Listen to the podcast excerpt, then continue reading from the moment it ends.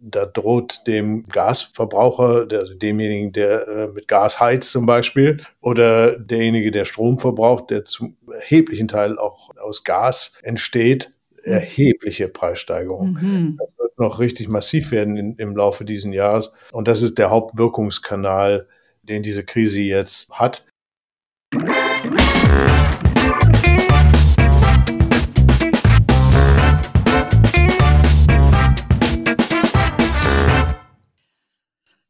Begrüße euch super herzlich zum Her Money Talk, dem Geld- und Karriere-Podcast für Frauen. Ja, der Krieg in der Ukraine macht uns alle fassungslos und berührt uns zutiefst.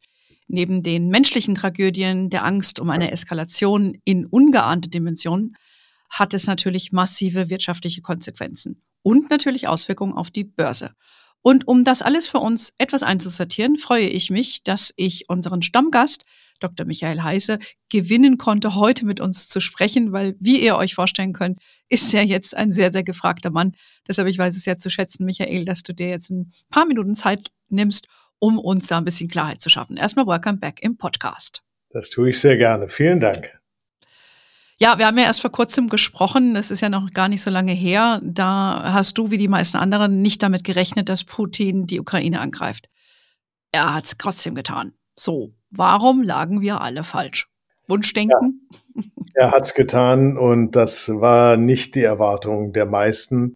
Ich glaube, wir haben gemeinsam, wenn man so will, die, die Risiken dieses Eingriffs, dieser, dieser Invasion, dieses Angriffs äh, realistischer eingeschätzt ähm, als Putin selbst. Ähm, ich denke, er hat äh, unterschätzt, wie einig der Westen sein würde im Falle einer solchen Invasion der Ukraine. Er hat unterschätzt, wie widerstandsfähig äh, und äh, verteidigungsfähig die Ukraine selbst ist. Das alles, äh, glaube ich, hat er unterschätzt, wie viel militärische Macht und welchen Ansturm erforderlich ist, um hier auch militärisch fortzukommen. Das zeigt sich ja jetzt äh, an grausamen Bildern. Mhm. Ähm, ich denke, er, hat das Thema äh, etwas unterschätzt, dass es eben nicht wie der Georgienkrieg, der nach wenigen Tagen dann schon beendet war, sondern das ist ein gewaltiges Risiko. Die Glaubwürdigkeit von Putin selbst ähm, ist bereits ähm, dadurch vernichtet. Der Ruf Russlands äh, leidet enorm unter dieser äh, un, unter diesem unbegründeten Angriff. Die russische Wirtschaft taumelt. Also all das sind Dinge, die, die man ja in groben Zügen zumindest vorher sehen konnte. Und äh, deswegen haben viele gesagt, dieses Risiko wird er nicht eingehen. Und äh, er hat es doch getan. Naja, ich würde ja mal sagen, das liegt auch daran, wenn du natürlich ein autokratisches System hast und dich nur noch umgibst mit Ja-Sagern, dann leidest du schon unter Selbstunterschätzung, Überschätzung. Ich denke, das, äh, das muss man konstatieren. Russlandkenner sagen ja auch, es ist äh, eine, ein Alleinherrscher äh, geworden. Früher gab es noch ein Politbüro, das mächtig war und den Präsidenten in bestimmte Bahnen lenken konnte, wenn es Fehlentwicklungen gesehen hat. Das gibt es heute nicht mehr. Viele Ja-Sager und einer, der die Entscheidungen trifft das ist immer eine sehr ungute Situation. Ja, das sehen wir da. Also das ist natürlich äh, ganz fatal, aber der Westen hat natürlich äh, reagiert, klar. Ähm, fand ich auch, ich fand die Reaktionen auch, auch richtig so. Und sie haben ja vor allen Dingen Sanktionen erlassen. Ich sag mal, mal wieder. Ne? Äh, zeigen die aus deiner Sicht ihre Wirkung? Ja, mal wieder ist richtig. Also Sanktionen sind immer immer zweischneidig. Ähm, sie haben eine kurzfristige und eine langfristige Wirkung. Man muss sie in solchen Fällen auch vornehmen. Der, der Meinung bin ich auch. Aber sie wirken eben kurzfristig nicht so, wie man sich das erhofft. Es kann sogar das Gegenteil eintreten, dass, treten, dass sie die Aggressoren sogar ermutigen, noch aggressiver zu werden. Und das haben wir ja bei Putin auch gesehen. Er hat gesagt, der Westen ist nicht nur unfreundlich, sondern er macht einen Wirtschaftskrieg, die nukleare Optionen im Bereich der Finanzen gegen Russland und das ermutigt eben noch härter, brutaler äh, in, in diesem Krieg vorzugehen. Das ist die zweischneidige Natur von Sanktionen. Trotzdem sind sie erforderlich, weil ähm, langfristig wird natürlich Putin deutlich und werden, werden den Mensch, wird den Menschen auch in Russland deutlich, die man eigentlich nicht treffen will, aber die getroffen werden. Denen wird deutlich, dass hier etwas komplett schief läuft und dass man möglicherweise besser einlenken sollte und äh, politische und diplomatische Wege suchen sollte. Insofern sind, sind die Sanktionen sind langfristig wirksam und die Art der Sanktionen, die der Westen jetzt ergriffen hat, sind natürlich sehr, sehr weitreichend, sehr, sehr invasiv, kann man sagen. Man hat ähm, das Finanzsystem äh, vom Ausland äh, abgekoppelt, zum Teil zumindest. Und man hat vor allem die Devisenreserven oder die internationalen Reserven, genauer die Russland hat, mehr oder weniger stillgelegt. Äh, und das ist natürlich ein, ein, wirklich eine nukleare Option, wenn man so will, im Bereich der Wirtschaft. Mhm weil diese Devisen äh, und, und Goldreserven, äh, die waren natürlich, äh, die geben Russland Sicherheit, dass es eben diese hohen Kosten des Krieges auch eine Weile finanzieren kann, auch wenn es abgeschnitten ist vom Ausland. Aber diese, ja, diese Möglichkeit ist jetzt zumindest stark eingeschränkt. Das tut, das tut richtig weh und man sieht es ja an, an allen Indikatoren, wie Russland an den Finanzmärkten dasteht, wie die Ho Inflation hochgeschnellt ist und die Bevölkerung letztendlich auch darunter leidet, dass das alles wirkt schon sehr intensiv. Ja, ich sehe das auch so. Das ist natürlich eine, eine massive Einwirkung. Klar, ich, ich denke, du absolut hast du recht, dass das sicherlich erst äh, mittelfristig sich auswirkt lokal, dass die vielleicht auch eine Wolke intern starten, sagen, so geht's irgendwie nicht mehr weiter. Und ja, man muss, muss schauen, inwieweit auch dieses Vermögen, die eingefroren wurden, es wurden ja die Yachten von den Oligarchen eingezogen und man versucht ja da so einiges ob man das auch nicht irgendwie ein bisschen umgehen kann. Ne? Es gibt ja auch diese Spekulation, dass durch diese Kryptowährungen, ähm, dass da versucht wird, das ein bisschen zu umgehen. Siehst du das als Gefahr? Ich denke, Umgehungsmöglichkeiten gibt es immer. Wir, wir, äh, ist nicht, Russland handelt nicht nur mit westlichen Ländern, sondern da gibt es äh, sehr viele andere Länder, die den Handel mit Russland auch finanziellen Transaktionen nicht ausschließen. Diese Länder laufen natürlich auch Gefahr, äh, unter die Sanktionen mhm. des Westens zu kommen. Insofern ist nicht alles trivial. Aber ich denke, es wird ähm, Wege geben für den russischen Staat, einerseits sein, äh, sein Öl und Gas abzusetzen, falls das im Westen nicht mehr äh, abgenommen wird, und auch Finanztransaktionen durchzuführen, auch seine Goldreserven, äh, sagen wir mal, zu äh, liquide zu machen, und die Firmen selbst werden auch Möglichkeiten haben, die Sanktionen des Westens in Bezug auf Vermögensbeschlagnahme und ähnliches zumindest teilweise zu umgehen. Das alles ist nicht äh, wasserdicht, das ist ganz mhm. klar. Ich erhoffe mir, dass, ähm, ja, dass auch die, die Wirtschaftslenker und Führer und Oligarchen Russlands etwas Druck auf die Regierung machen und sagen, wir müssen zusehen, dass diese Sanktionen wieder aufgehoben werden, dass sie ein Ende haben äh, das müssen wir herbeiführen. Mhm. Und dazu bedarf es einer politischen ja, Verhandlungsbereitschaft. Das wäre die Hoffnung, aber umgehen lassen sich viele Sanktionen. Hm, okay, gut, das bleibt äh, abzuwarten. Ähm, aber die Auswirkungen auf die westlichen Länder sind ja, glaube ich, auch nicht zu unterschätzen, oder? Ich meine, wir sehen es ja jetzt schon so ein bisschen heute Morgen an der Tankstelle vorbeigefahren, da, da bleibt dir doch der Kaffee im Kaffeebecher.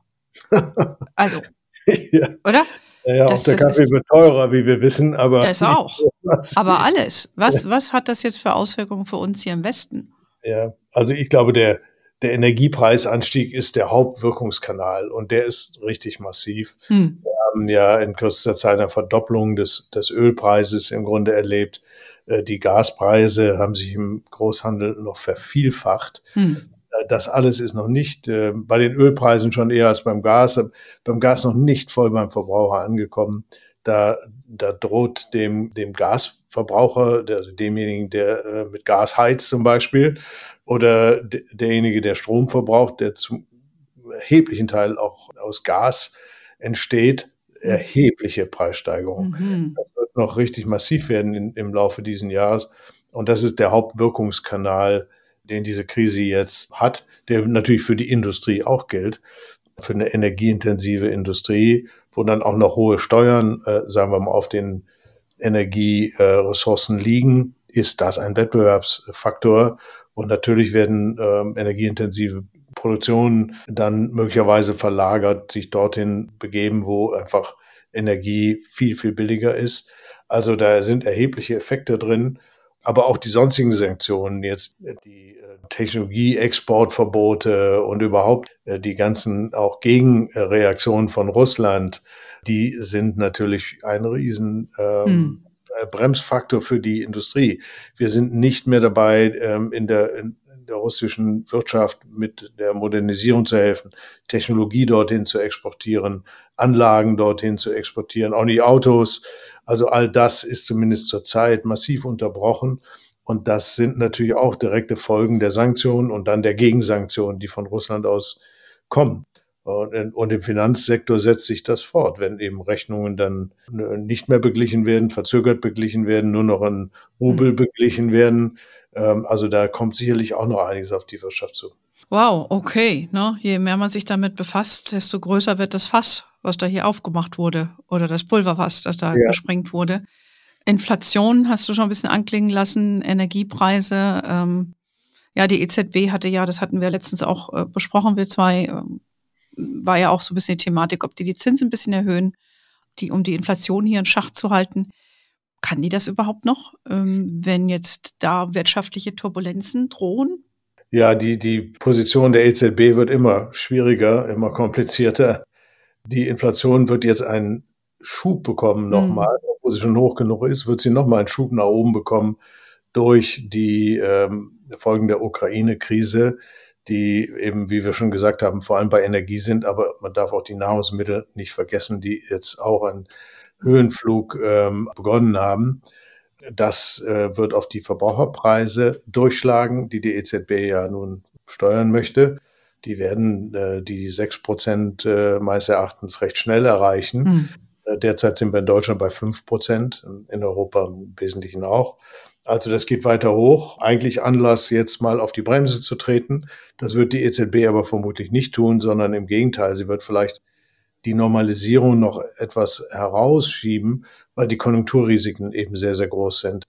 Äh, diese Versorgungsprobleme bei Energie, oder die Unsicherheit über die Versorgung mit Energie, die ist äh, gewaltig. Die Preise sind äh, hochgeschnellt. Und das ist für einen Nettoimporteur von Energie, wie wir es in Deutschland sind, viele andere europäische Länder auch, ist das natürlich ein riesen Bremsklotz für die Konjunktur. Da wird Geld ins Ausland transferiert, die Kaufkraft sinkt und äh, das schwächt äh, die Konjunktur viel mehr als in den Vereinigten Staaten von Amerika, die einigermaßen ja, Selbstversorger hm. sind Bezug auf Öl und Gas. Die äh, sind äh, sogar Nettoexporteur. Also da sind hohe Preise dann nicht so schlimm für die Konjunktur. Bei uns sind sie aber schlimm. Und ähm, deswegen wird die EZB, glaube ich, sehr vorsichtig vorgehen, eher noch vorsichtiger werden. Ja, äh, interessant. Nicht toll, aber ähm, glaube ich, äh, wichtig zu verstehen, was da auf einem zukommt, so ein bisschen. Bei den Energiepreisen, ja, hat man ja dann her sehr schnell eine Trendwende vollzogen seitens der Regierung, was ja auch erstaunlich ist, äh, vor allen Dingen von einer grün-roten Regierung. Okay, wir haben natürlich auch noch die FDP dabei. Das ist ja schon erstaunlich. Das Gleiche gilt ja auch für die Rüstungswende. Haben, haben wir uns da in, in so eine Ecke manövriert, gerade bei der Energie, aus der wir jetzt gar nicht mehr rauskommen?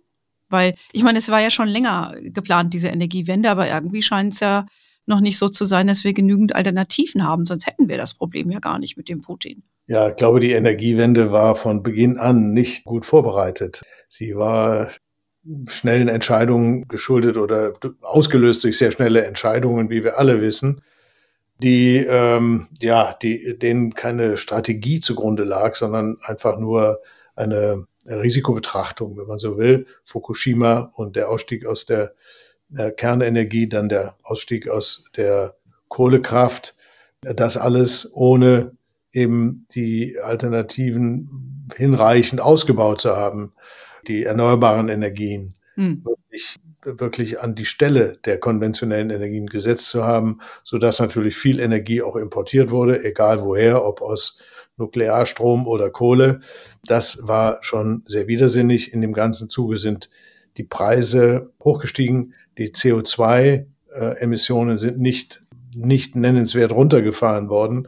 Also das war äh, mhm. ein Glanzstück, diese Energiewende. Ja. Und jetzt wird sie kompliziert dadurch, dass das Gas, das man als Brückentechnologie ähm, auch als Ersatz für Kohle vorgesehen hatte, jetzt eigentlich auch nicht mehr zur Verfügung steht. Mhm. wir uns davon auch abwenden müssen, ohne dass wir schnell genug die Erneuerbaren ausbauen können. Also das kann man eigentlich nicht richtig als äh, Strategie ansehen, was da passiert ist. Und jetzt muss man sich durchwursteln und schauen, dass eben Gas aus allen möglichen äh, Alternativquellen oder von anderen Anbietern als nur Russland äh, angeboten wird. Äh, also ich staune über den Optimismus äh, vieler Politiker, dass das alles äh, machbar ist. Wir importieren immerhin 55 Prozent unseres Gases aus Russland. Das ist sehr, sehr schwer äh, schnell zu ersetzen.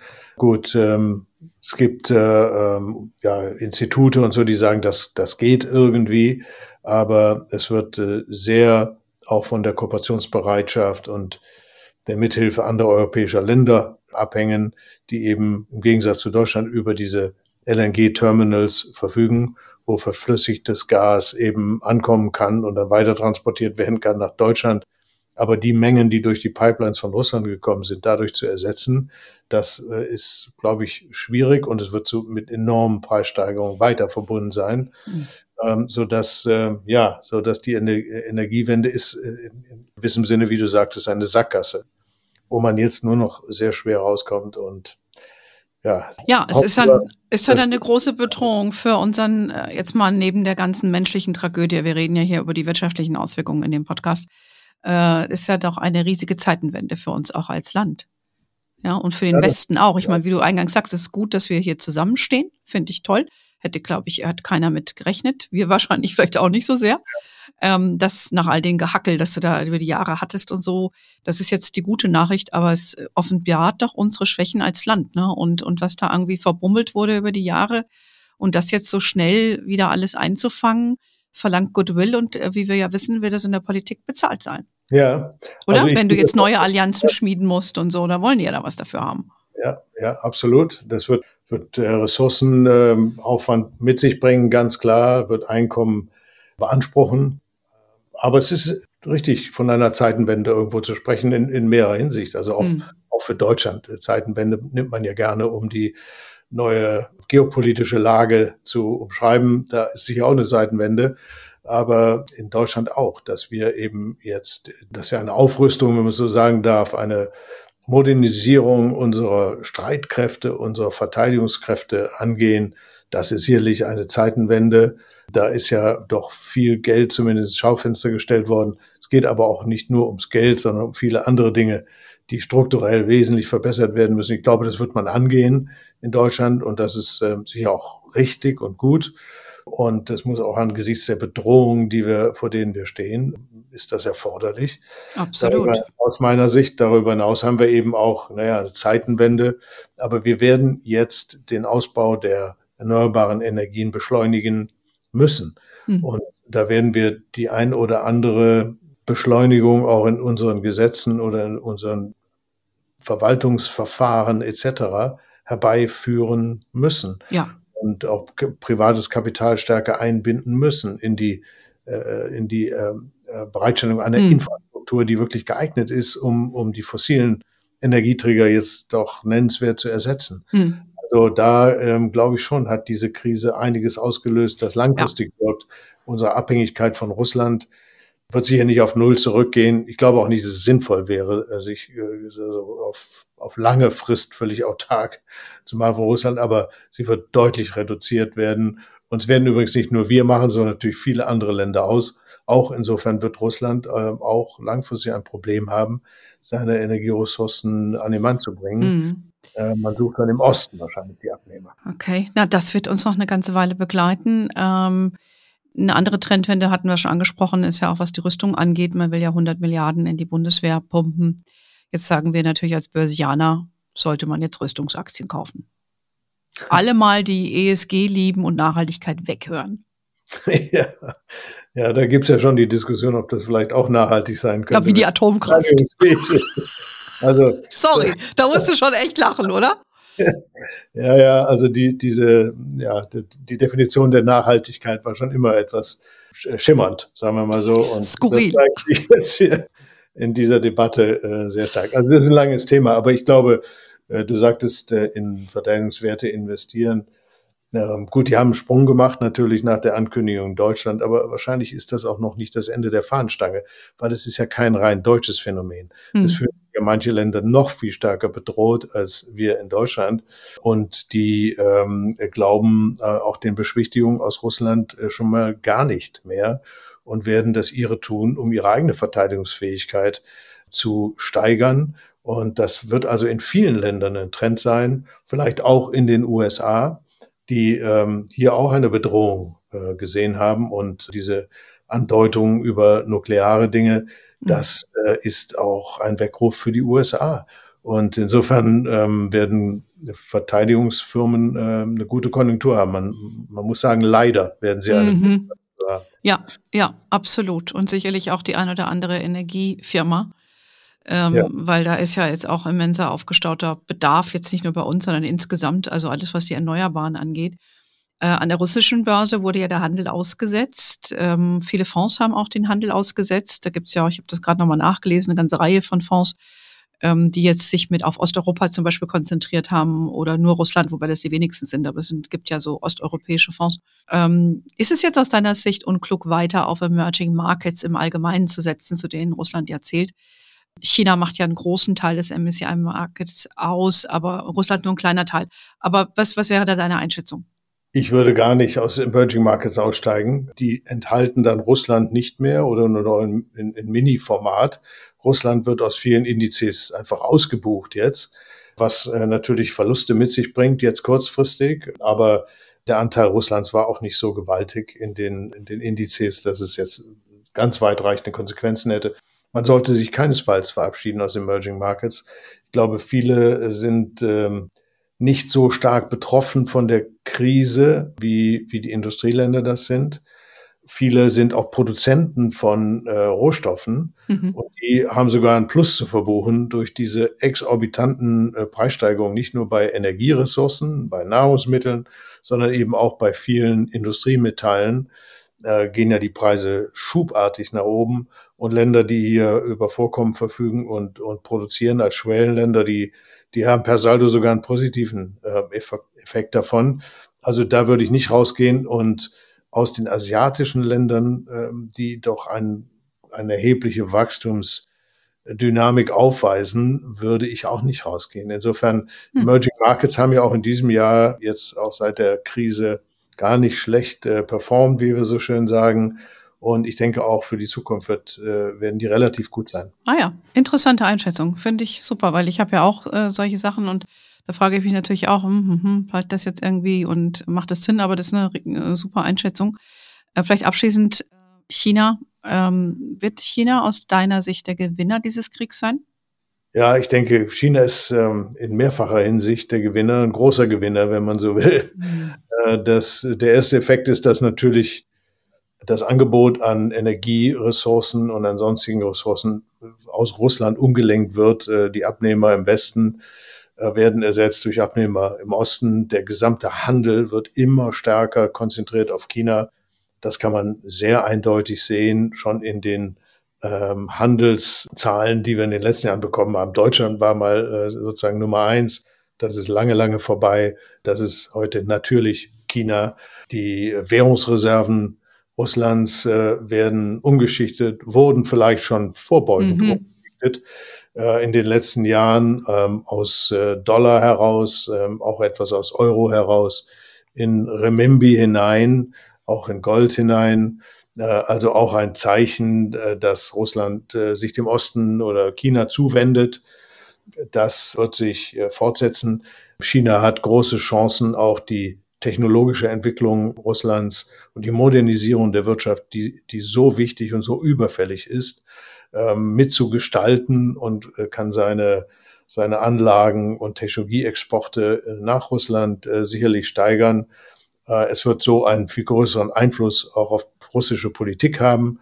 China ist ja der wesentliche Verbündete, den Russland zu haben scheint, wenn man andere Staaten wie Venezuela oder Nordkorea einfach mal äh, beiseite lässt, was man, glaube ich, getrost tun kann, dann ist vor allem die Unterstützung von China für Russland enorm wichtig.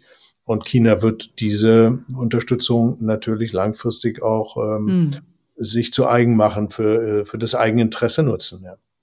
Jo, also, das sind ja äh, Aussichten, äh, die müssen einem nicht unbedingt gefallen. Wir sind natürlich alle betrübt über die menschliche Dimension, das ist ganz klar, aber auch über diesen Zeitenwenden, wie ich das jetzt mal sagen würde. Aber eigentlich läutet das auch eine neue Ära dann für die Emerging Markets ein und für die Chinesen. Und das jetzt, wenn man das rein jetzt mal aus Investmentperspektive betrachtet, ist das ja dann vielleicht nochmal, wo man dem einen genaueren Blick schenken sollte. Jo, vielen Dank. Ich bin jetzt zwar ein bisschen ernüchtert, lieber Michael. Tut mir leid. Aber so ist es. Ich mag dich trotzdem. ähm, und wir werden das eben weiter beobachten. Aber ich würde mal sagen, für alle, die Depots haben, Füße stillhalten, wie immer. Ne? Ihr habt ja eine Strategie. Da gibt es jetzt keine äh, ruckartigen Handlungen, die da vorzunehmen sind. Geld, das nicht im Markt zu sein hatte, sollte da nicht sein. Und wenn es da langfristig investiert ist, passt das. Und dann kann man sich ja vielleicht überlegen, ob man vielleicht mit dem Emerging Markets Bereich vielleicht noch ein bisschen aufstockt. Das wäre jetzt so mein Fazit, oder? Ja. Na denn, würde ich sagen, haben wir es für heute. Du kannst jetzt wieder zu NTV und ARD und Morgenmagazin wieder zurück. Okay. Vielen Dank äh, für deine Zeit und für deine Insights. Äh, sehr, sehr interessant und äh, wichtig auch für unsere Hörerinnen. Jo, ihr wisst, auf hermoney.de gibt's immer noch ganz viele Infos, auch übrigens zu Emerging Markets und zum Geldanlegen. Wir sind auf Facebook, LinkedIn, Instagram. We are wherever you are. In diesem Sinne, have a wonderful day nonetheless und bis bald. Ciao.